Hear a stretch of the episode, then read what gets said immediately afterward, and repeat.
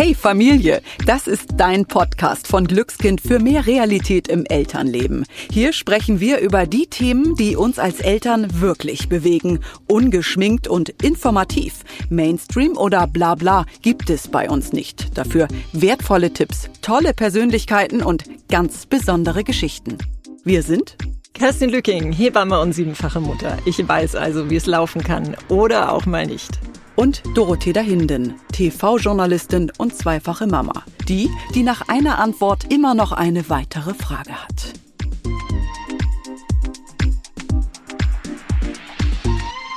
Jedes Kind ist anders. Das ist für mich nicht nur ein Spruch, sondern eine Art Leitsatz. Ich bin selber Mutter von sieben Kindern und kann nur sagen, jedes meiner Kinder hat einen anderen Charakter und ein anderes Temperament.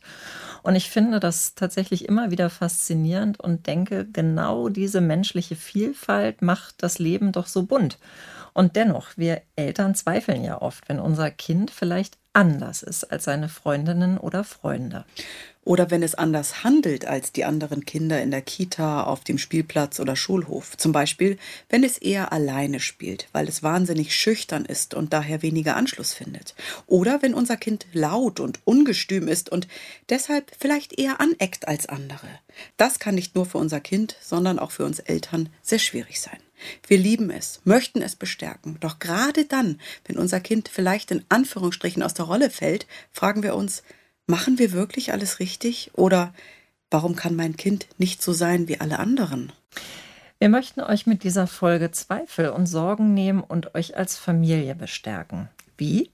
Indem wir über die unterschiedlichen Persönlichkeiten unserer Kinder sprechen und Wissen an die Hand geben. Eingeladen haben wir die Pädagogin, Bestsellerautorin und Influencerin Inke Hummel. Sie hat nicht nur einen bindungs- und beziehungsorientierten Blick auf Familien, sondern auch viel Verständnis und Liebe zu geben. Hallo Inke, wie schön, dass du heute bei uns bist. Hallo und vielen Dank für die Einladung und für die schöne Einleitung. Liebe Inke, als siebenfache Mutter und natürlich auch als Hebamme weiß ich ganz genau, einige Kinder lieben die körperliche Nähe und das Kuscheln besonders und dafür andere weniger und die brauchen einfach mehr Raum für sich, beispielsweise beim Schlafen oder Tragen. Manche Kinder sind wilder und manche einfach ruhiger. Manche sind lauter, andere leiser.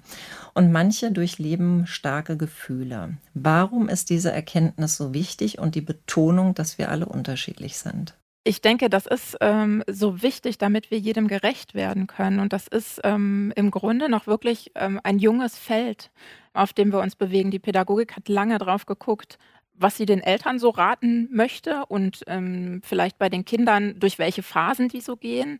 Ähm, aber welche Persönlichkeitsmerkmale die Kinder noch unterscheiden und wie die Begleitung deshalb unterschiedlich gestaltet werden muss, äh, ist im Grunde für mich noch ein ziemliches Stiefkind, auch in der Forschung und sowieso auch in der Ratgeberliteratur.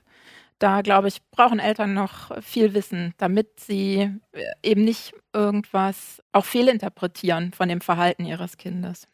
Du hast im Vorgespräch ja gesagt, dass das Wort Temperament, wir haben es eingangs jetzt einmal benutzt auch, ähm, mhm. eigentlich eins ist, was aus der Antike kommt. Und ich habe so rausgehört, so richtig schmeckt dir das nicht. Kannst du mal erklären, ähm, was es mit diesem Wort für dich auf sich hat? Also zum einen ähm, ist, ist ähm, wenn man ähm, sich raussucht, was, welche Temperamente gibt es, dann ist das so sehr, ähm, also für mich immer so ein bisschen kryptisch äh, mhm. irgendwie erklärt. Und ich äh, schaue mir lieber so ein bisschen breit gefächerter an. Ich nenne es immer die Dimensionen der Persönlichkeit, so, so sagt es auch die Entwicklungspsychologie, weil da noch viel mehr dazugehört als das, was unter Temperamente gefasst ist. Also ganz simpel könnte man einfach sagen, die Wesensart. Das, was angeboren ist und was auch immer bleibt was mhm. wir nicht verändern können, wie die Augenfarbe oder sowas. Und das ist eben wirklich sehr vielgestaltig und kann in all diesen Dingen, die dazugehören können, zu diesen Dimensionen, äh, ganz unterschiedlich kombiniert sein. Und da müssen wir gucken, was trifft auf unser Kind zu. Manchmal ist es gar nicht relevant, aber ne, bei manchen Verhaltensweisen, wenn wir uns wundern, wie schüchtern ist unser Kind oder wie sehr lässt es sich von Gefühlen beeinflussen oder so, dann ist es natürlich wichtig hinzugucken. Auch sowas wie verletzlich ist unser Kind, oder? Mhm. Genau, ja. Inke, was beeinflusst denn unsere angeborene Persönlichkeit? Oder ist sie überhaupt angeboren? Mhm. Das ist so richtig, das also es gibt vieles, was angeboren ist und vieles, was sich natürlich äh, durch das, was wir erleben und wie wir erzogen werden, ähm, noch anders ausbildet. Aber das, was wirklich die, die Wesensart ausmacht, ähm, das fasse ich immer gern darunter, wie verarbeiten wir Reize? Also wie, ähm, wie nehmen wir überhaupt uns selber und die Umwelt wahr? Wie ähm, intensiv nehmen wir Gefühle wahr? Wie verletzlich sind wir oder nicht? Ähm, das macht es zum einen aus. Dann die Regulation. Wie können wir mit dem, was reinkommt, umgehen? Können wir das gut? Können wir das nicht so gut? Können wir uns gut Hilfe suchen dabei oder auch gar nicht gut? Ähm, und im letzten Bereich die Reaktion. Wie gehen wir damit um, was bei uns ankommt? Sind wir da sehr, ähm, äh, sehr offen und sehr aufgeschlossen mit den Menschen um uns herum oder eher zurückgezogen? Sind wir gewissenhaft in unserem Tun? Ähm, und wie verträglich sind wir miteinander? Mhm. Ähm, das sind so die Bereiche, die ich besonders wichtig finde und die eben in vielem in der Persönlichkeit begründet sind, wo man einfach sagen muss, so geht ein Mensch in die Welt und das erklärt erstmal seine Entwicklung, sein Verhalten. Und natürlich kann man, je älter man wird, bestimmte Strategien einüben, wenn man mhm. äh, ne, be bestimmte Dinge anders machen möchte. Aber je jünger ein Kind ist, desto schwieriger ist das natürlich. Ich erlebe das immer wieder und ich mache das teilweise auch, wenn ein, ein, Baby auf die Welt kommt. Ich sage manchmal schon, Mann, das ist ja schon so eine richtige Persönlichkeit. Das klingt jetzt vielleicht Fall. total altbacken, ne? aber das mhm. ist ja wirklich so. Also, dass man, ich weiß nicht, wie es euch geht, wir gucken die Babys an und denken, wow, Okay, was bringst du so mit? Also ich finde das mhm. so spannend, weil ich kriege das manchmal bei den Hausbesuchen tatsächlich mit, äh, wenn ich die mhm. Eltern dann nach ein paar Jahren wiedersehe und die Mütter dann sagen, Kerstin, du hast damals schon gesagt, das wird eine ganz temperamentvolle und du hast recht gehabt. Also äh, deswegen, ich kann dem nur zustimmen. Ich finde, man sieht von Anfang an, was das für ein kleines Wesen wird und in welche Richtung ja, es sich wahrscheinlich entwickeln wird. Mhm. Welchen Anteil macht denn dann deiner Meinung nach Erziehung aus? Also es klingt ja fast so, als ob die Erziehung weniger ausmacht oder auch die Beziehung zum Kind, als wir vielleicht denken, weil die Persönlichkeit ja da ist. Ähm, die Erziehung macht schon einen großen Teil aus, weil sie zum einen dafür sorgt, dass wir bindungssicher mhm. werden oder nicht. Mhm. Und je bindungssicherer ich bin, desto ähm, lernfähiger und ähm, stärker bin ich im Grunde mhm. auch, weil ich dann gucken kann, was habe ich für ein Temperament, wie gehe ich damit um, wie bereit bin ich auch, mich zurückzunehmen für andere Menschen. Ähm, also da ist die, die Eltern-Kind-Beziehung schon total relevant. Und das andere ist natürlich die Begleitung. Also habe ich Eltern, die sehr in Beziehung mit mir und meinem Temperament umgehen und mir helfen, ähm, aus bestimmten hemmenden Verhaltensweisen rauszukommen, wenn ich sehr schüchtern bin oder mir helfen, mich ein bisschen zurückzunehmen, wenn ich ein sehr wildes Temperament habe.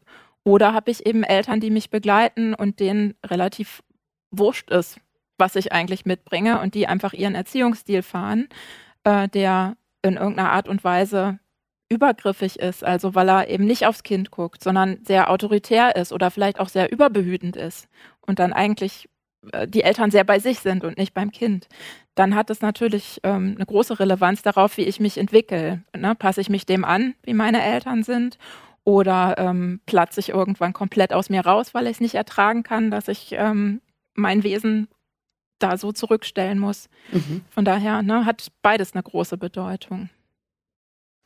Inwiefern merken wir als Eltern denn, wie sehr die, sag ich mal, die Charakterzüge, die Persönlichkeitsmerkmale angeboren sind? Also ich kann es jetzt nur so im Blick von außen sagen. Ich weiß zum Beispiel, jetzt als Beispiel von einer Freundin, ähm, das Kind, da, sie konnte mit dem Kind zum Beispiel nicht Kaffee trinken gehen, ja, und mhm. ich saß stundenlang in irgendwelchen Cafés, was irgendwie funktioniert hat. Also merken wir das als Eltern doch eigentlich schon bei den Babys, oder?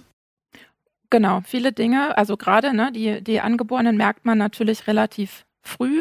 Manchmal kommt es drauf an, ähm, manche Dinge merkt man natürlich erst, wenn die Kinder so sehr in Interaktionen sind ne, oder in größeren Gruppen sind. Und wenn die dann erst mit drei in den Kindergarten kommen und vorher äh, relativ so Kleinfamilie haben, merkt man manches vielleicht eben erst später.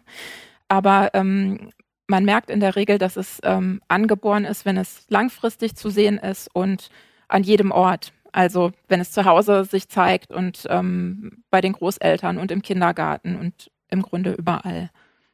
Inge, gibt es denn auch verschiedene Charakterzüge, denen man äh, Geschwistern zuordnen kann? Also, weiß ich nicht, das erste ist angepasst, das zweite rebellisch, das dritte kriegt irgendwas anderes äh, an, an äh, Eigenschaft oder Charakterzug ähm, zugeordnet. Was sind denn deine Erfahrungen damit? Ähm, nee, also ich glaube, das ist immer so ähm, recht eine populäre Sache, mhm. dass das gern gemacht wird. Ähm, aber ähm, wirklich angeborene Wesensarten kann man da nicht erkennen. Nur, nur ähm, Dinge, die man in der Geschwisterreihenfolge vielleicht ähm, in sein Verhalten äh, einbaut, ne? aufgrund der Position, die man in der Geschwisterreihe hat. Mhm. Genau, das ist dann wirklich erworben. Was würdest du denn sagen, auch so für uns Eltern, warum ist es einfach so wichtig, dass wir unsere Kinder annehmen, wie sie sind? Ähm, ich denke, da habe ich am meisten mitgenommen durch die Arbeit, die ich so mit Kinderpsychologen äh, mache. Ähm, und wo ich wirklich so gelernt habe, dass äh, nicht nur wir Erwachsenen uns, wie es ständig heißt, mit unseren Glaubenssätzen auseinandersetzen müssen, sondern eben die Kinder ja diejenigen sind, die diese Glaubenssätze erwerben. Da haben wir mhm. unsere ja auch her. Und ähm, wenn ich als Kind nicht spüre, dass ich okay bin, so wie ich bin und ähm, dass ich immer jemanden habe, der mich liebt und der mir hilft, auch wenn Dinge nicht so gut gelingen und wenn ich Fehler mache, ähm, dann habe ich das sehr tief in mir drin und nehme das mit für alles Mögliche. Also das hat einen Einfluss darauf, wie gut ich in der Schule lernen kann, wie gut ich Beziehungen zu Freunden eingehen kann, ähm, wie gut ich mich äh, später ähm, in meinem Leben zurechtfinde und meine Position finde mit, mit Arbeit und ähm, Partnerschaft und so. Ähm, von daher hat, es eine große Relevanz. Man kann natürlich immer daran arbeiten, aber einfacher ist es, wenn man das zu Hause im Elternhaus schon mitbekommt, dass man gemocht wird auf dieser Welt und dass die Welt gut ist. Hast du denn so Erfahrungen, ähm, also wenn jetzt zum Beispiel ein Kind sehr stark unterdrückt wird und so weiter und so fort und wirklich äh, lange, lange, lange unter diesem Elternhaus auch leidet, wann setzt so dieser Umkehrpunkt an äh, ein, dass äh, sich das Kind auch ja vielleicht vom Elternhaus löst und wann also was wann geht da was ab in so einem Menschen, dass er sagt, so jetzt reicht's mir, ich mache jetzt hier einen Cut? Mhm. Also man merkt teilweise Verhaltensweisen, ähm, die durch den Erziehungsstil der Eltern begründet sind, schon wenn die Kinder in die Schule kommen. Mhm. Ähm, dass sie in Richtung gehen, ich, ich bin sehr, sehr gehemmt, also nehmen sich total zurück oder sie sind enthemmt und kämpfen im Grunde schon gegen das an, was sie da spüren. Und das sind die Dinge, wo wir immer sehr genau hingucken müssen, wo kommt das her? Ne? Mhm. Wo, wo, dann schnell jemand sagt, oh Gott, ein ADHS-Kind mhm. oder so. Mhm. Aber man muss eben genau hingucken, wo kommt es her? Und es kann oft im Erziehungsstil begründet sein ähm, und wird durch ein Temperament, also ein wildes Temperament, wahrscheinlich eher in eine, in eine Enthemmung gehen, dass es laut wird. Und durch ein schüchternes Temperament eher ins Zurückgezogene. Ähm, und wenn es dann in Richtung Pubertät geht ähm, und die Kinder die ganze Zeit so ähm, so ein Zuhause haben, ähm, dann ist es dann natürlich ein Zeitpunkt, wo viele sich ähm, krass ablösen. Und mhm. das ist was, was einfach nicht sein muss. Das ist noch so unser altes Bild von Pubertät, dieser Generationenkonflikt. Aber wenn man beziehungsorientiert die Kinder begleitet, muss das nicht sein. Und ähm, da merkt man dann sehr stark, inwiefern auf die Wesensart der Kinder Rücksicht genommen wurde oder nicht. Weißt du, was ich finde, wo es dann irgendwie auch für uns Eltern oft knirscht? Also wir haben diesen Blick, ähm, sind total beziehungs- und, und bindungsorientiert und dann kommen wir in dieses System. System mhm. Kita, System Schule, wo es ja einfach so ist, dass nicht jede Einrichtung wirklich den, ich nenne es mal, den Stiefel fährt oder das mhm. gibt, was wir als Eltern geben. Das ist manchmal mhm. schon schwierig, ne? Das stimmt. Also das ist auch das, wie die, wo die meisten Eltern zu mir in die Beratung kommen, weil sie vorher vielleicht das Gefühl hatten, es ist eigentlich alles soweit okay und es leidet auch niemand. Ähm, und wenn es dann eben in die Welt nach draußen geht, wird es schwieriger. Wir haben inzwischen wirklich auch viele ähm, Kita-Pädagogen und Lehrkräfte, die sich äh, für diesen Bereich sehr interessieren, mhm. die Fortbildung machen, äh, die ganz oft äh, tatsächlich auch Elternratgeber als Fachliteratur lesen, weil es für sie selber noch gar nicht so viel gibt. Ähm, aber an vielen Stellen ist es eben auch noch gar nicht angekommen und teilweise ist es auch nicht möglich durch den Personalschlüssel, der da ist. Äh, das macht es so schwer. Und ähm, das ist noch ein ganz weites Feld. Und ähm, als ich eben gesagt habe, ne, dass diese Wesensmerkmale, das, das Wissen darum, das kommt gerade erst so neu mhm. ähm, in die populäre Pädagogik rein. Ähm, bei den Eltern eben schon sehr stark und auf, auf Institutionenseite noch, muss es noch stärker werden. Und ja. dann ist es für uns Eltern ja aber auch schwierig, wenn du zum Beispiel angesprochen wird, weil dein Kind, mhm. also, und dann ist es für uns Eltern ja auch schwierig, wenn du zum Beispiel angesprochen wirst, dein Kind ist zum Beispiel sehr wild oder mhm. sehr schüchtern und äh, von außen kommt man auf dich zu. Was, was tun wir Eltern denn, wenn wir eigentlich wissen für uns zu Hause, wir nehmen das Kind so, wie es ist, aber mhm. dennoch kommen da von außen die, die Ratschläge und Fragen an, werden uns herangetragen? Genau. Also ich finde immer schön, wenn, wenn die, wenn es wirklich Ratschläge sind oder Nachfragen, ähm, damit man sich dieser Kritik die da drin steckt, auch öffnen kann. Ne? Wenn mhm. gleich so mit dem Holzhammer äh, jemand kommt und sagt Tyrannenkind und Helikoptereltern, dann sperrt man sich ja mhm. automatisch sehr dagegen. Von daher ähm, ist das ein wichtiger Punkt, dass so auf Kita- und Schulseite sehr, sehr behutsam in diese Gespräche gegangen wird und wir Eltern dann schauen, ähm, was machen wir damit? Ähm, gucken wir uns mal genauer an, wie verhält sich unser Kind wirklich? Was steckt dahinter? Ähm, das habe ich in meinen Büchern zu dem Thema immer ähm, versucht aufzufangen mit äh, so Art Checklisten, dass man wirklich gucken kann, wann ist mein Kind wie, wie häufig kommt das vor, ähm, wie, wie lang merken wir das schon, wie stark ist irgendwas, damit man wirklich dieses Wissen hat und einschätzen kann, ist es nur die Wesensart und können wir da zu Hause was machen? Ähm, oder ist es wirklich was anderes, was dahinter steckt und wir sollten vielleicht nochmal einen anderen Experten mit ins Boot holen. Ähm, also kurz gesagt, man muss sich Wissen aneignen darum, damit man das gut einschätzen kann, was dahinter steckt und am Ende vielleicht mit selbstbewusstem Rücken sagen kann, ähm, nee Leute, also mhm. es ist vielleicht anstrengend mit unserem Kind, aber so ist unser Kind und da ist nichts Krankhaftes dran und auch nichts, was man therapieren muss. Ähm, es liegt vielleicht auch an der Gesamtsituation, dass die Gruppe hier jetzt gerade so groß ist und sieben fordernde Kinder hat. Ähm, wir müssen gucken, wie wir da was ändern. Und woher kommt es insgesamt denn, dass Kinder so oft in diese Schubladen gesteckt werden? Sie sind irgendwie zu laut, zu leise, zu schüchtern, zu cholerisch, zu wild, zu einsam. Also irgendwie äh, finde ich es der Wahn. Also ich, ich empfinde das so, dass ich oft denke, ey, hört doch mal von außen alle auf, unseren Kindern einen Stempel aufzudrücken. Naja, mhm. vor allen Dingen, was mich einfach auch interessieren würde, Inke, ist, warum kann man das so schlecht annehmen, mhm. dass sie so sind, wie sie sind?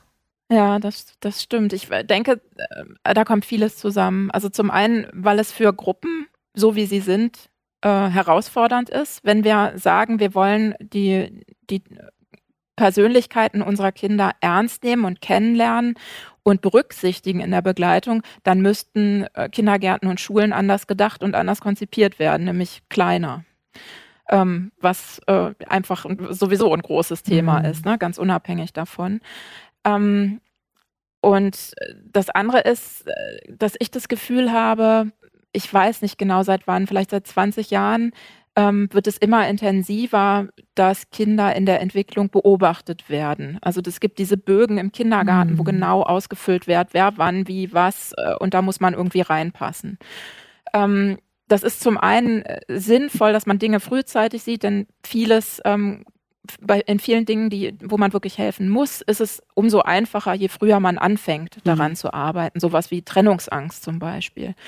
Aber ähm, viele Dinge werden dann eben einfach auch da einsortiert in diese, in diese Bögen, die äh, einfach gar nicht da reingehören, die, die kein Problem sind, mhm. weil das so standardisiert ist. Und dann wird Niemand was aufgebauscht. Zeit, äh, genau, niemand hat Zeit, sich das individuell anzugucken. Ne? Oder wenige haben die Zeit oder nehmen sie sich auch. Das ist, ähm, kommt ja immer auf die Individuen an, die da so sitzen. Und ähm, ich denke, das ist so der Punkt, dass man in so einem Entwicklungsgespräch sitzt und gar nicht gesagt wird, ähm, müssen vielleicht mal gucken, er, er tut sich noch schwer mit, ähm, mit, mit, Entspannung und, und sich zurückzunehmen und rechtzeitig zu merken, ähm, wann es ihm zu viel wird, ähm, und ähm, auf der anderen Seite wird es dann eben einsortiert in, äh, der passt nicht in die Gruppe, der ist unnormal und da muss echt mal einer drauf gucken. Das geht so ganz schnell. Ich finde diese Bögen ganz furchtbar, das muss ja. ich ganz klar sagen. Ja. Ich finde die, also das ist halt so eine Momentaufnahme und ich kann halt einfach nur sagen, vieles, äh, finde ich, regelt sich auch äh, ganz von alleine, ja. Mhm. Und manches Kind braucht einfach ein bisschen länger und manches ein bisschen äh, weniger lang. Ich finde das sehr, sehr schwierig. Vor allen mhm. Dingen auch, wenn diese Leute, die mir da gegenüber sitzen, ja, eigentlich mein Kind überhaupt nicht kennen. Ja, mhm. also hast du da einen, einen Lösungsansatz? Wie könnte man sowas besser machen? Puh, gute Frage. Ich, äh, es wär, wäre wichtig, wirklich Raum und Zeit für individuelle Blicke zu haben. Ähm, wobei dann natürlich dazugehören würde, dass diese Menschen, die das machen, auch sehr gut ausgebildet sind darin, äh, eben um die, die Wesensmerkmale ähm, zu wissen, äh, um die ähm, entwicklungspsychologische Sicht auf die Kinder zu wissen, wann können die was und wie groß sind diese Zeitspannen, wo Kinder mhm. sowas lernen können. Ne? Das ist ja einfach sehr groß. Und wir haben immer so, so klare Vorstellungen und dann schwebt über allem noch immer wie so ein Damoklesschwert, sechster Geburtstag, ja, Schulreife. Genau. Ja. Und so, ne, das ist ähm, einfach was, was sehr viel Stress macht. Und wenn wir da individueller hingucken würden und zum anderen schauen würden, ähm, leidet das Kind oder leidet sein Umfeld sehr krass, dann ist es was, was man thematisieren sollte. Aber nur weil es anders ist als jemand anderer, äh, ist es kein Grund, das zu thematisieren. Ja. Inke, mich würde mal interessieren, mit welchen Sorgen sich Eltern an dich wenden. Mhm. Also bei den ähm, schüchternen Kindern, die ich, die ich, tatsächlich oft in der Beratung ähm, erlebe, ähm, sind es meistens so Fragen, ist das normal, dass das Kind so zurückgezogen ist, dass es ähm, nicht zu Kindergeburtstagen möchte, dass es im Kindergarten alleine spielt ähm, dass es beim, beim Bäcker keinen Satz rausbekommt. Also sind es wirklich, da sind es wirklich Sorgen, so ähm, verpasse ich irgendeinen Moment ähm, und wie, wie doll muss ich schubsen. Mhm. Das ist so das, was sich Eltern angucken und dann dahinter eben auch auf der Gedanke, das taucht dann im Kindergarten auf das erste Mal und dahinter ist der Gedanke, wie, wie wird die Einschulung werden. Das ist so ein ganz wichtiger Bereich. Und das andere ist eben wirklich beim Wilden, äh, bei den Kindern, die sehr wild und laut und ähm, ja einfach sehr präsent sind, ähm, dass Eltern, die gerade sehr bewusst auch beziehungsorientiert mit den Kindern leben, äh, von außen schnell die Fragestellung bekommen, äh, ob das nicht an ihrem Umgang mit den Kindern liegt. Und das muss man sich dann auch sehr genau angucken. Ne? Das, da gibt es natürlich schon auch Tendenzen, dass Eltern, die sagen, ich will eben nicht autoritär sein, sondern ich will es gut machen in Beziehung, dass sie leicht so ein bisschen auf die Verwöhnungsschiene geraten und dann ähm, den Kindern manchmal sich selber und ihre Grenzen nicht so zumuten. Dann kann das natürlich sein, dass das Einfluss darauf hat, wie sie sich verhalten. Aber ganz oft ist es eben auch einfach die Wesensart der Kinder. Und wenn die Eltern äh, eben so beziehungsorientiert mit ihnen umgehen, dann können die das auch rauslassen, diese Wildheit. Und dann ist es ganz normal. Aber das sind so die Fragen, mit denen sie oft kommen und wo wir dann genau hingucken, ähm, wie die Geschichte der Familie so war, um das einzusortieren. Und dann lass uns doch jetzt mal auf die verschiedenen Persönlichkeiten gucken. Ähm, wir mhm. sprechen über schüchterne, wilde mhm. und gefühlsstarke Kinder. Mhm. Starten wir mal mit den schüchternen Kindern. Also Inke, was heißt denn schüchtern eigentlich genau? Wie ist da die Spannbreite? Vielleicht kannst du da auch mal ein paar Beispiele nennen. Mhm. Also schüchterne Kinder muss man sich so vorstellen, dass die ähm, im Gehirn ähm, wirklich so funktionieren, wenn Reize reinkommen, ähm, dass sie die mit Vorsicht erstmal bewerten. Da gehen die Alarmglocken schneller an als bei anderen Menschen. Ähm, deswegen sind sie langsamer in der Reaktion und wirken auf uns schüchtern und bekommen eben einfach oft nicht die Zeit, die sie brauchen. Ähm, das ist es im Grunde. Dadurch sind sie zurückhaltender, vorsichtiger, manchmal aber auch empathischer, weil sie die Zeit sich lassen, zu erfühlen, was in der Situation gerade passiert, wie es dem Gegenüber so geht. Ähm, ja, das macht das Schüchterne aus. So ein bisschen eine Hemmung, die man eben aber auch erklären kann durch die Art ähm, der Reizverarbeitung. Also als Beispiel zum Beispiel, wie du vorhin schon gesagt hast, ähm, mein Kind möchte nicht zum Kindergeburtstag oder wir sind beim Hobby, keine Ahnung, beim Turnen, alle machen mit aber mhm. mein Kind, ich überspitze mal, mal wieder nicht. Ja, so genau. was ja auch für uns Eltern einfach eine riesige Herausforderung sein kann. Mhm. Hast du da genau. noch mehr Beispiele zu? Uh, ich hatte andere Kinder jetzt in der Beratung, die dann eben zum Beispiel äh, ähm, in der Schule auffällig werden, weil sie sich schwer tun mit ähm, Vorträgen oder äh, einer Bücherlesung oder einer Teamarbeit. Ähm, ja, dann immer wieder das Thema, was auch uns Eltern dann umtreibt, äh, Kinder, die eigentlich zu Hause so ganz glücklich sind mit Erwachsenenkontakten und die nicht viel Wert auf Freundschaften legen. Mhm. Äh, das kann auch dahinter stecken. Ne? Also es ist immer, ähm, äh, das, es kann, nicht alles muss, ne? aber das sind so Ausprägungen. Jetzt würde ich aber von dir, ja, ich würde von dir gerne mhm. aber nochmal äh, wissen, also nochmal zum Thema Kindergeburtstag. Ich habe auch eine mhm. Tochter, die irgendwie da nicht so wahnsinnig scharf drauf ist und ich erkläre ihr dann immer, weißt du, denk dich einfach an das Kind ein, was gerade Geburtstag hat. Das mhm. findet es halt schade, wenn abgesagt wird. Das freut sich da so drauf. Und also es ist jetzt oder ja doch, es ist schon ein Überreden meinerseits, meine Tochter da so hinzubewegen. Aber eigentlich weiß ich, ist, sie möchte einfach nicht und sie fühlt sich einfach mit dieser Situation nicht wohl. Was mhm. sagst du mir als Mutter, die in so einem Konflikt steht zwischen, ich verstehe das Kind, was die Einladung ausgesprochen hat, aber ich verstehe auch mein Kind, was eigentlich zu Hause bleiben will? Mhm. Also erstmal finde ich es schön, äh, ne, dass du gar nicht den Blick hast, das machen doch alle so, äh, jetzt muss mein Kind doch mhm. auch, was sollen die anderen sonst sagen? Ne? Mhm. Ne? Das wäre schon immer, glaube ich, das Schwierigste. Ich finde es total schön, darauf hinzuweisen, wie der andere sich fühlt in dem Moment. Das hat man ja öfter in Situationen, auch wenn ähm, so ein Klassiker, es wird ein Geschenk übergeben und das Kind mag sich nicht bedanken. Mhm. Das ist ja auch so, ne? Wie fühlt sich der andere? Ähm, darüber würde ich sprechen, wenn möglich in einer Situation, wo kein weiterer dabei ist, sondern wo man wirklich nur zu zweit ist und ganz offen reden kann. Ähm, also ruhig in solchen Momenten auch mal die, das Kind beiseite nehmen, um das in Ruhe zu hm. klären. Trotzdem sollte das keinen totalen Druck aufbauen, ähm, denn das wäre jetzt nur ein richtig großes Thema, wenn dein Kind sagen würde, ich möchte so gern zu diesem Geburtstag, aber ich traue mich nicht. Ja, ich weiß ja. nicht, wie ich das schaffen kann. Ne? Dann wäre es nochmal was anderes. Ähm, aber wenn man die Perspektive des Gegenübers so ein bisschen mit einbezieht, kann man ja auch gucken, ob man einen Kompromiss findet. Sollen wir absagen bei der Feier, aber sollen wir vorschlagen, dass ihr zwei nochmal zusammen ins Kino geht oder so, ne? Dass mhm. ihr nochmal separat für euch feiert, dass du ihr zeigen kannst, ähm, wie wichtig dir die Freundschaft ist oder so. Ähm, so würde ich es versuchen, dass man ne, der, der Wesensart des Kindes ähm, gerecht wird, aber eben auch guckt, dass man das Umfeld nicht ähm, vom Kopf stößt, ja. so ja. richtig. Ne? Mhm. Genau. Eine typische Situation ist ja auch, mein Kind mag nicht Hallo sagen. Wo wir mhm. als Eltern das schon, also ich finde das wichtig, dass meine Kinder mhm. grüßen, gerade bei den Leuten, mhm. die sie kennen. Hm, ich weiß aber auch, dass manchmal mein bitte sage mal Hallo, ein bisschen, ja, dass das auch mal mein Kind vielleicht gar ein bisschen zu sehr gefordert hat, weil es überhaupt gar nicht, ja, in der Verfassung war und auch wirklich schüchtern war. Mhm. Was sagst du denn da? Abwarten, bis das Hallo selbst rauskommt oder? Ähm, auch da ist, ist oft Zeit ein wichtiger Faktor. Ähm, damit die Kinder irgendwas tun, brauchen sie eine innere Motivation. Mhm. Das muss erstmal wachsen. Also wirklich über diese Hemmschwelle rüberkommen, die man als schüchternes Kind dann so hat.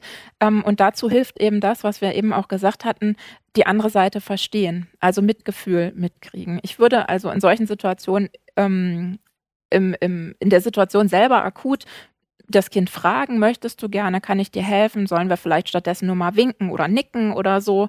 Ähm, also ein Angebot machen und in Beziehung sein mit dem ja. Kind. Und im Nachgang und vor allem je älter es wird, immer wieder erklären, warum ist es schön zu grüßen? Wie fühlt der andere, wenn man sich nicht grüßt? Wie würdest du dich fühlen, wenn du jemandem winkst und der reagiert überhaupt nicht und so? Ähm, und was kann dir vielleicht helfen? Ne? Kannst dir helfen, wenn du auf meinem Arm bist oder möchtest du hinter meinem Bein stehen oder soll ich mich zu dir runterhocken? Ähm, lass uns gucken, wie man in kleinen Schritten da vielleicht so ein bisschen vorankommen kann. Denn das ist so ein wichtiger Punkt. Ähm, die schüchternen Kinder haben eine große Hemmschwelle in vielen Situationen. Und ähm, je länger das dauert, dass sie da drüber gucken, über diese Hemmschwelle, desto größer wird die. Deswegen mhm. muss man auch immer wieder in diese Situation mit den Kindern reingehen, ganz zaghaft und, und gut vorbereitet, damit die Hemmschwelle nicht immer größer wird, sondern sie irgendwann mal merken, heute habe ich es geschafft. Heute ging es ganz gut. Ich, und zwar habe ich vielleicht nur gewunken, aber ich habe es geschafft. Und damit wird die Hemmschwelle ein bisschen kleiner fürs nächste Mal. Hm. Inge, kann man sagen, einmal schüchtern, immer schüchtern? Oder wann bricht auch das irgendwann mal auf? Mhm.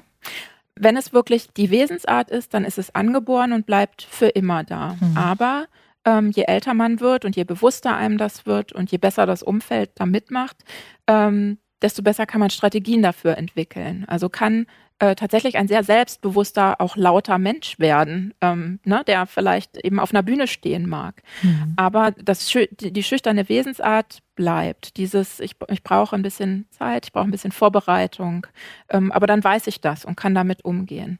Dann gibt es eben andererseits aber auch schüchternes Verhalten, was mhm. gar nicht die Wesensart ist, sondern was entsteht zum Beispiel durch sehr autoritäre Eltern oder vielleicht auch durch andere Dinge wie äh, krasse Traumatisierungen oder was auch immer äh, Kinder leider erleben können. Das kann auch eine Schüchternheit auslösen, die einfach nur das Verhalten ist und das kann natürlich wieder verschwinden. Inwiefern gehört denn auch Ängstlichkeit zu Schüchternheit oder sind das zwei verschiedene Paar Schuhe? Das sind schon verschiedene Paar Schuhe, die aber oft miteinander vorkommen, genauso wie eine Hochsensibilität. Das ist alles ähm, sehr nah beieinander und tritt häufig gemeinsam auf in unterschiedlicher Gewichtung. Ähm, wie ich eben gesagt hatte, ist das schüchterne Gehirn so, ne, dass, dass der Alarm schneller losgeht, wenn man in eine fremde Situation kommt. Und daraus kann natürlich eine Ängstlichkeit werden. Ne? Ich bin, bin dann sehr vorsichtig und mein Körper reagiert vielleicht auch richtig dann ist es nicht nur die Schüchternheit, sondern die Ängstlichkeit obendrauf. Und die kann natürlich auch in eine, in eine richtige Angst, eine dauerhafte Furcht und Vermeidungshaltung wachsen, wenn man sich nicht drum kümmert. Und was würdest du sagen, was sind so To-Dos für uns Eltern, Dinge, die wir eben nicht tun sollten als Eltern und die wir tun sollten? Also ich kann mir jetzt vorstellen, wir sollten ihnen zum Beispiel nicht alles abnehmen. Genau, das ist ein ganz wichtiger Punkt. Wenn du mit, auch mit Kinderpsychologen sprichst über das Thema, ähm, sagen die immer, das Schlimmste ist wirklich, wenn wir hier Kinder haben, wo die Eltern ähm, sofort für sie einspringen. Die, die Kinder können gar nicht zu Wort kommen, weil die Eltern sofort übernehmen. Und das merkt man ja manchmal gar nicht so richtig, ne? weil man immer denkt, das braucht mein Kind ja und ich mach mal und dann passt es schon. Aber das ist wirklich was, was den Kindern nicht gut tut. Ähm, stattdessen lieber ähm, ein zugewandtes Begleiten in diese Situation hinein. Also je, je älter sie sind, dann, desto besser kann man das vorbereiten und vorher überlegen, was brauchst du dafür, was kann nochmal helfen, mit welchem Satz kannst du vielleicht starten oder so. Dann in der Situation am Kind sein, dem Gegenüber übersetzen, was das Verhalten bedeutet, dass es nicht Unhöflichkeit ist, sondern dass es einfach Zeit braucht ähm, und dann auch wieder nachbereiten. Ne? Mhm. Wie, wie war das ähm, für dich? Was können wir daraus lernen fürs nächste Mal? Was brauchst du noch anderes von mir oder so? Also einfach sehr nah dran sein am Kind und immer wieder in diese Situation reinbringen, auf eine liebevolle Art und Weise. Nicht so nach dem Motto, jetzt sieh zu, wie du es alleine geregelt kriegst, sondern gemeinsam. Und dann wachsen die Kinder da auch total. Also ich hatte mehrere in der Beratung, die inzwischen eben in der Pubertät sind äh, und wo keiner mehr sagen würde, ähm, das ist eindeutig schüchtern. Okay, also das Grundrauschen, was wir hier auch von dir natürlich ganz stark hören, ist einfach auch unsere Kinder komplett ernst zu nehmen. Ne? Mhm, mhm. ähm, und da hätte ich jetzt noch zwei praktische Fragen. Jetzt, mhm. wenn sich vielleicht jetzt Zuhörerinnen oder Zuhörer fragen, ja, wie machen wir das denn jetzt zum Beispiel bei der Eingewöhnung und bei, mhm. bei Trennungsängsten oder auch bei Hobbys, ne? Oder in der Schule, wenn mein Kind so schüchtern ist. Hast du eben für diese Situation noch so ein paar kurze, knackige Tipps? Ähm, also ich finde es immer wichtig, wenn man solche Situationen hat, die mit den Institutionen zu tun hat, äh, haben, dass, äh, dass man ähm, ins Miteinander und in den Austausch geht. Was ist möglich? Ähm, wie kann man auf das Kind zugehen? Wie kann es vielleicht innovative Möglichkeiten geben, damit es auch mit seiner Schüchternheit zeigen kann, was es drauf hat oder gut ankommen kann? Ähm, das ist immer eine sehr individuelle Geschichte, weil es natürlich auch darauf ankommt, welche Ressourcen haben Lehrkräfte, welche Möglichkeiten haben Eltern, eine Eingewöhnung sehr lang zu gestalten oder so. Ne? Das muss man immer sehr individuell sehen.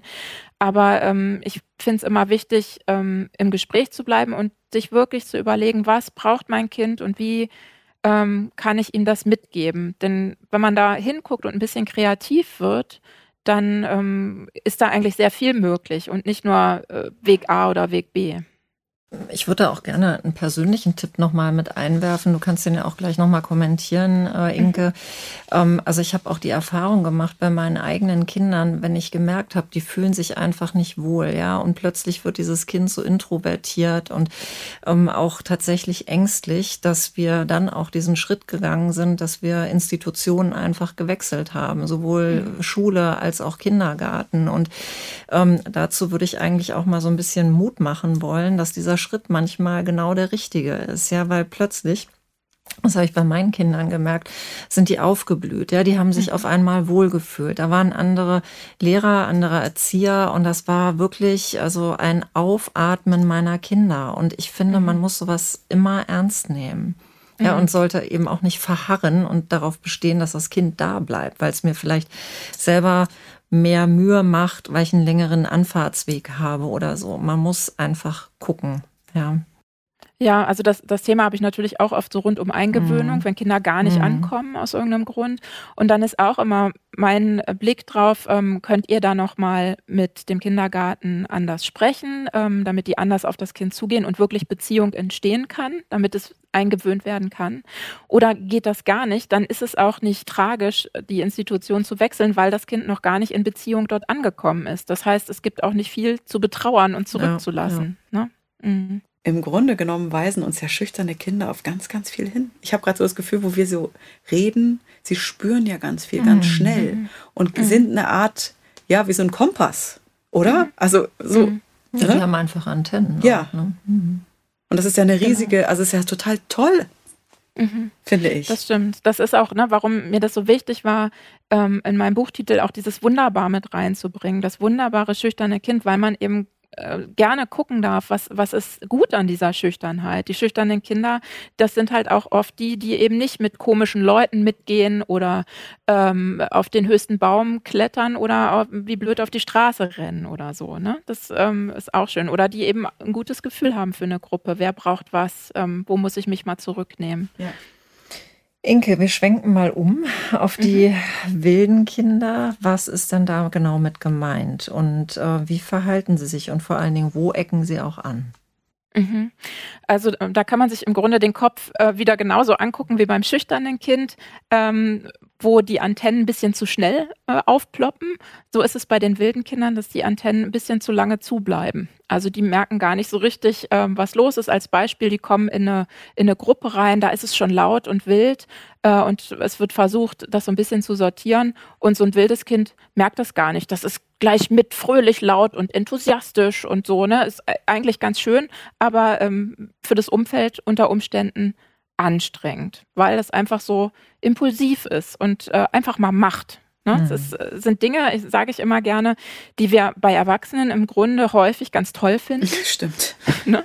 Aber bei, äh, bei Kindern äh, in einer Gruppe, boah, ja, das ist aber jetzt irgendwie ärgerlich. So. Und anstrengend. ja, so. genau. Das ist auch so. Die Begleitung von wilden Kindern ist in der Regel äh, somit die anstrengendste. Das sind also die Kinder, über die oft gesagt wird, kannst du nicht mal ruhig sitzen mhm. bleiben? Mhm, Musst du genau. denn hier immer? Ja, sei doch mal genau. leise. Ja, genau. Kannst, genau. Ja. Und das ist eben was, was diese Kinder, das machen die nicht bewusst. Gerade im, im äh, Vorschulalter, also bis dahin, äh, passiert das einfach, weil sie so sind. So ist ihre Persönlichkeit gestrickt und sie haben die Strategien noch nicht gelernt, weil sie nicht genügend Zeit hatten, weil sie kognitiv noch nicht so weit waren. Ähm, so sind sie einfach im Handeln sehr ähm, spontan. Mhm. Und was wäre so dein Tipp an die Eltern? Wie geht man mit einem wilden Kind am besten um? Also ich habe selber gute, also ich habe jetzt keine wilden Kinder, aber äh, manchmal äh, haben die natürlich auch äh, wilde rebellische Phasen und um das mal nett zu umschreiben. Und ich habe die Erfahrung gemacht, wenn man sie mal so mit ja, Umarmung oder auch Liebe überrascht, ja, an Stellen, wo sie vielleicht gerade gar nicht damit rechnen, dann holt man die irgendwie von der Palme runter. Ähm, mhm. Was ist denn so dein Tipp? Ja, also wirklich das, äh, im Miteinander zu bleiben, mhm. das ist schon genau das Richtige. Ne? Wenn ich ähm, in, mir vorstelle, ich habe ein Kind, was eben total spontan und laut und, und wild ist und äh, ich stelle mich davor und bin im Grunde genauso, dann kann sich das nur hochschaukeln. Mhm. Und wenn ich wirklich versuche, ähm, auf mein Kind zuzugehen und ähm, ihm positiv zu vermitteln, äh, das ist irgendwie gerade zu viel für alle. Und ähm, ich, ich finde aber schön, ne, wie du bist, das, das ist nicht falsch, aber dein Verhalten strengt die mhm. anderen an, so wie mhm. du gerade bist. Ähm, ist es, denke ich, das Sinnvollste, was man machen kann. Da sind wir wieder so ein bisschen bei dem Punkt, den wir eben hatten, die, die Motivation. Die Kinder müssen im Mitgefühl Motivation entwickeln, was an sich zu verändern, weil sie spüren, dass es für andere auf diese Art und Weise anstrengend und sie werden vielleicht abgelehnt oder so. Genau. Aber auch das ist eine Frage der Zeit. Ne? Das kann natürlich ein Dreijähriger nicht. Hm. Aber auch gerade wenn du sagst, du bist anstrengend für andere, äh, andere können ja auch mal Geschwisterkinder sein. Was würdest du denn mhm. auch den Geschwisterkindern äh, in dem Zusammenhang erzählen? Also wie erzähle ich es denen? Oder mhm, erkläre ich es denen? Ja, das kommt natürlich auch wieder aufs Alter an, ne? aber mhm. ich würde immer versuchen, ähm, je jünger die sind, desto bildhafter zu sprechen, also wirklich äh, zu erklären, ähm, vielleicht so ein Bild mit den Antennen. Ne? Die Antennen fahren nicht aus und er merkt das nicht so schnell, ne? dass es den anderen mhm. zu viel wird. Da muss man vielleicht Zeichen vereinbaren oder wir als Eltern müssen gucken, dass wir euch trennen in gewissen Zeiten, immer nach der Kita, wenn erstmal alle ankommen müssen oder so, ne? dass, dass man ähm, eben sehr veranschaulicht, was da im Kind los ist, damit der andere so, auch so ein bisschen Mitgefühl damit entwickeln kann. Aber was sind denn so typische, ja, sag ich mal, also wenn wir jetzt auf den Familienalltag gucken und mhm. einfach sehen, da ist ein wildes Kind. Was, mhm. vielleicht gibt es so klassische Situationen, wo du sagen würdest, daran äußert sich das, dass das Kind total wild ist, zum Beispiel wirft mit Essen oder so. Kannst du da so ein paar Beispiele nochmal nennen und dann auch konkret sagen, was können wir dann tun? Weil wir sind ja auch selbst mit unseren Nerven dann irgendwann am Ende.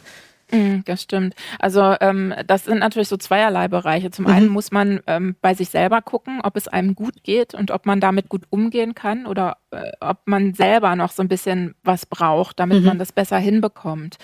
Ähm, das kann ja oft so sein, dass man eben selber vielleicht ein wildes Kind war und es nicht sein durfte und deshalb viele mhm. Bremsen im Kopf hat in diesen Situationen ne? und sehr dran denkt, was sollen die Nachbarn denken oder wenn ich das jetzt durchgehen lasse, dann wird ja der totale Chaot in der Pubertät oder so alles, was so in einem mhm. wirken kann. Daran muss man vielleicht arbeiten.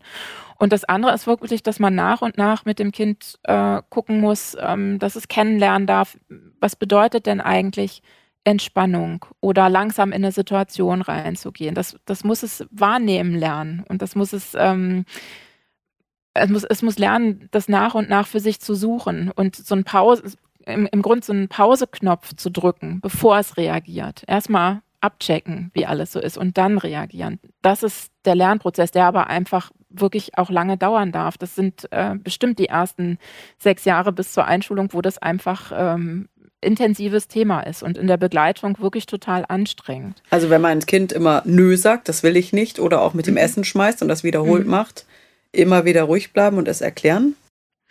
Ähm, das ist natürlich zu vereinfacht ja, gesagt. Ne? Ja. Es, ähm, es, geht wirklich darum zu schauen, dass das Kind versteht, was es da macht und wir aber ja. auch andererseits verstehen, was das Kind braucht. Ne? Kann, kann, man in irgendeiner Art und Weise gucken, ähm, dass man es anders abholt in den mhm. Situationen, mhm. dass man die Situationen anders gestaltet. Auch das ist in der Beratung dann wieder sehr individuell. Was geht? Wie viele mhm. andere Kinder sind noch da? Wie viel Zeit haben die Eltern? Oder ist jemand alleinerziehend oder so? Das spielt natürlich alles eine Rolle. Ähm, aber da wirklich gucken, wie kann man äh, ins Miteinander kommen. Das mhm. ist, ist wieder so der Tenor, der dahinter steckt, damit das Kind mit uns Großen lernen kann und wir aber eben auch auf seine Wesensart eingehen und sie nicht ähm, irgendwie versuchen, total einzudeckeln.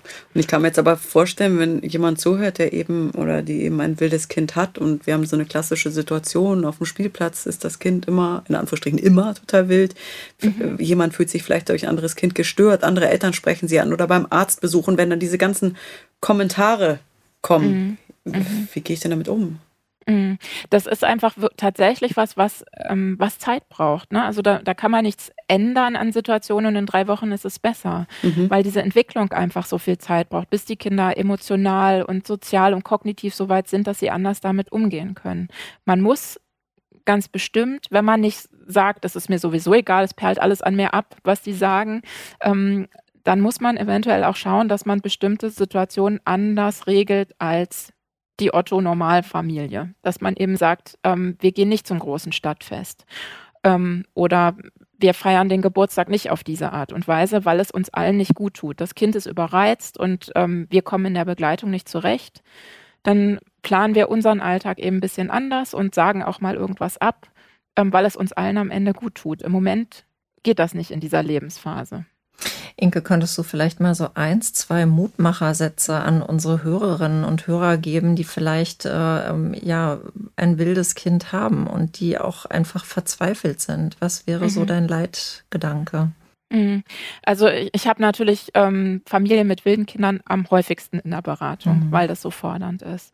Ähm, ich sehe aber auch in den Beratungen, dass es wirklich leichter wird, wenn man zum einen versteht, was dahinter steckt und weiß, es ist nicht mein Fehler, es ist auch keine bewusste Provokation des Kindes, ähm, sondern es ist sein Wesen. Ähm, das, das nimmt schon ganz viel Druck raus und auch gibt auch einen starken Rücken im Austausch mit anderen. Ähm, und zum anderen ist es wirklich so, wenn die Kinder in Beziehung begleitet werden, dass ich es sehe, dass sie bis, bis zum Ende der Grundschulzeit in der Regel ähm, auf einem echt guten Weg sind, weil sie wissen, was sie brauchen, weil sie geschätzt werden für ihre eben doch sehr enthusiastische Art.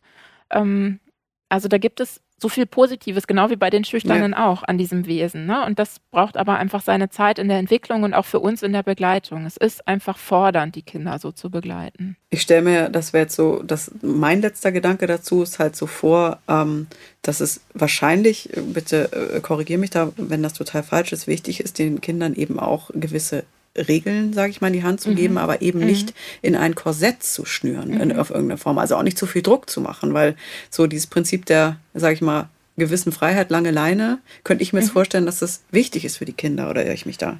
Mm, genau, also die, diese wilden Kinder, das kommt oft zusammen damit, dass sie sehr autonom sind. Das heißt, du kannst denen selten kommen mit, ähm, mit so pädagogischen Spielchen, ja, da springen die gar nicht drauf an, mhm. ähm, sondern die brauchen schon eine Klarheit, aber immer mit Spielraum. Mhm. Also ähm, beim Regeln entwickeln ist es gut, wenn man sie mit einbezieht, wenn man mhm. wirklich klar macht, das sind unsere Bedürfnisse und deshalb brauchen wir hier Regeln, aber du kannst ein bisschen mitentscheiden, ne? wie kann denn das aussehen, so oder so. Ähm, das ist immer was, wie man die Kinder einfach ganz gut abholen kann. Aber auch das braucht Zeit und Übung.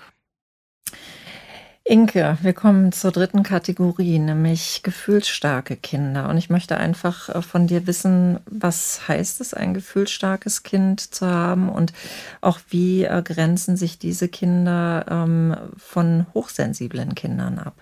Mhm. Also gefühlsstark ist äh, ja ein Begriff, den äh, Nora Imlau in äh, Deutschland bekannt mhm. gemacht hat. Es gibt es äh, im Englischen schon, da heißt es spirited. Ähm, äh, Im Grunde auch ein sehr positiver Begriff, sind es ja beides sehr positive Begriffe. Ähm, ich beschreibe es immer so, dass es im Grunde auch ähm, wilde Kinder sind, nämlich im Tun, mhm. aber sie sind eben ähm, auch im Empfinden sehr besonders, sehr heftig. Die Gefühle kommen äh, relativ ungefiltert rein und wirken und wabern in diesen Kindern und ähm, sie können die nicht so schnell regulieren. Die sind eben regulationsschwach und können auch nicht ähm, so gut zeigen, ähm, Mama, Papa, helft mir mal, sondern das wird über irgendein Verhalten erstmal gezeigt, das uns dann wieder anstrengt oder komisch vorkommt. Zum Beispiel? Ähm, wie ähm, ich, ich äh, fange an zu beißen oder wie verrückt zu schreien oder so, mhm. weil ich ein Gefühl habe, dass ich nicht einsortieren kann und mhm. mit dem ich noch überhaupt nicht weiß, umzugehen. Ich kenne noch keine Strategien, ich bin noch viel zu klein dafür. Und ähm, deshalb zeige ich das auf so eine Art und Weise. Und ein anderes Kind würde vielleicht einfach äh, sich die Ohren zu halten und die Augen zu machen und ähm, sich bei Mama auf den Schoß setzen oder so. Ne? Das wüsste halt schon, was ihm gut tut, um sich so ein bisschen zu schützen vor dem mhm. Gefühl. Mhm. Und das ist bei den Gefühlsstarken eben nicht der Fall. Die sind sehr ähm, ausgeprägt im, im Reinkommen, also was ankommt bei ihnen und eben auch im Austeilen, was sie wieder rauslassen. Aber wahrscheinlich schon auch als Babys, oder? Äh, das merkt man häufig auch äh, schon bei den Babys. Ähm, das ist ja eben eine Regulationsschwäche und das kann sich beim Schlafen, äh, beim Schreiverhalten, ähm, unter Umständen auch beim Essen zeigen. Ähm, das sieht man schon auch, ja. Und diese Abgrenzung zu hochsensibel, wie ist die jetzt genau? Ähm, also das ist auch wieder schwierig. Ne? Da sind wir wieder bei dem Thema, ähm, brauchen wir Schubladen. Ich merke tatsächlich, ähm, dass diese Begriffe manchmal helfen, um zu verstehen, mhm. okay, was steckt in meinem Kind und um das positiv zu fassen.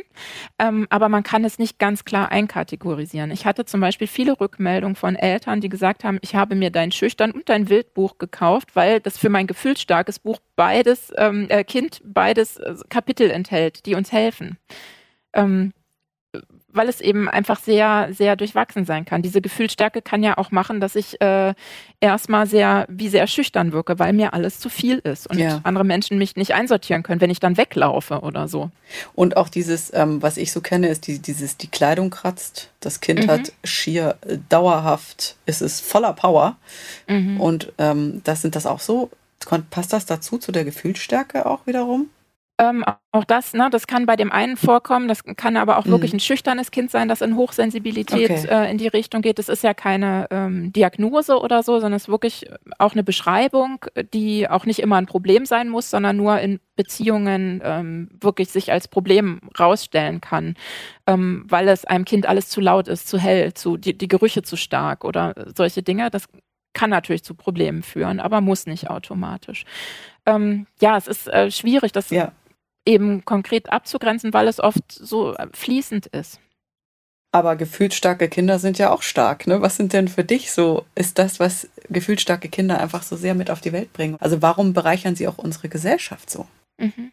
Das ist auch wieder ne, diese, diese Wahrnehmung, dass sie im Grunde sehr viel, sehr gut wahrnehmen können. Ähm, sie müssen nur lernen, äh, damit gut umzugehen. Also wo packe ich das hin? Ne? Wie lasse ich das raus? Wie sortiere ich das für mich? Ähm, das ist ja so ihre Entwicklungsaufgabe. Deswegen sind sie erstmal gefühlt stark. Sie, sie spüren ganz viel, was eben in Richtung auch hochsensibel gehen kann, ähm, aber regulationsschwach. Sie brauchen ganz viel Unterstützung erstmal dabei, damit gut umzugehen. Das finde ich immer schwierig. Auch da wieder würde ich mir wünschen, dass wir einfach gucken, ähm, individuell auf das Kind, da und da hat es ein Thema, das macht es in unserer Gruppe schwierig.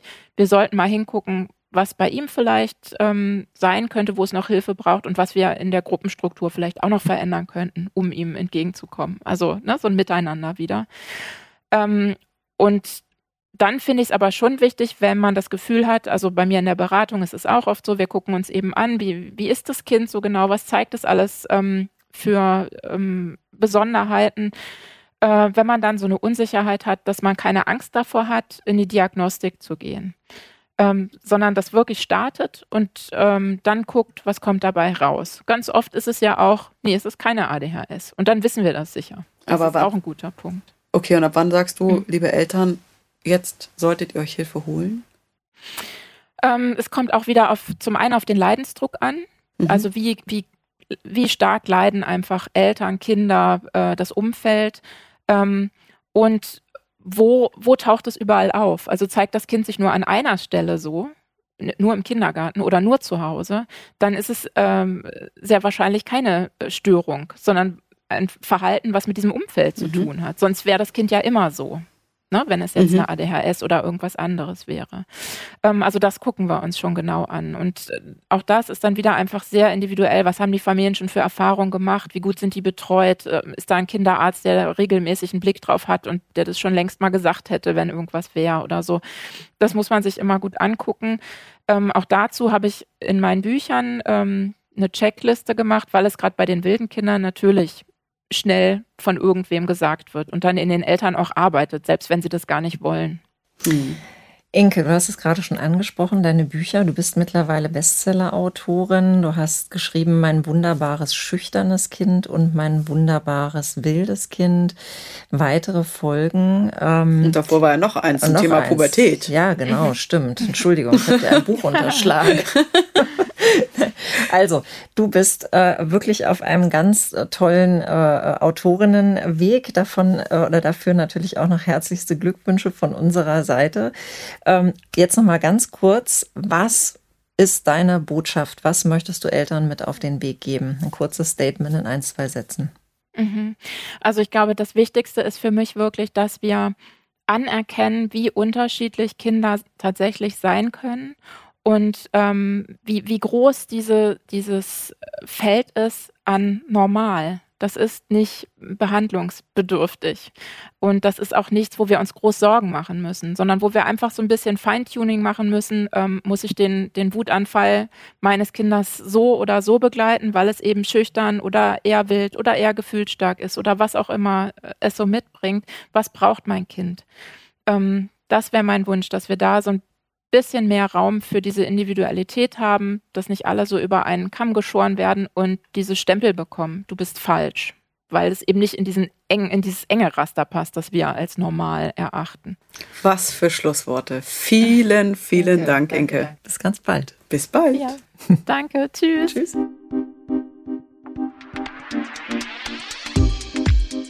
Wir freuen uns, wenn dir unser Podcast gefallen hat.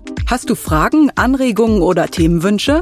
Dann schreib uns doch gerne eine Mail an podcast.glückskind.de. Und Glückskind mit UE. Außerdem findet ihr in den Streaming-Portalen unter Glückskind weitere Audioformate wie Kinderhörspiele, Kinderlieder oder Einschlafgeräusche.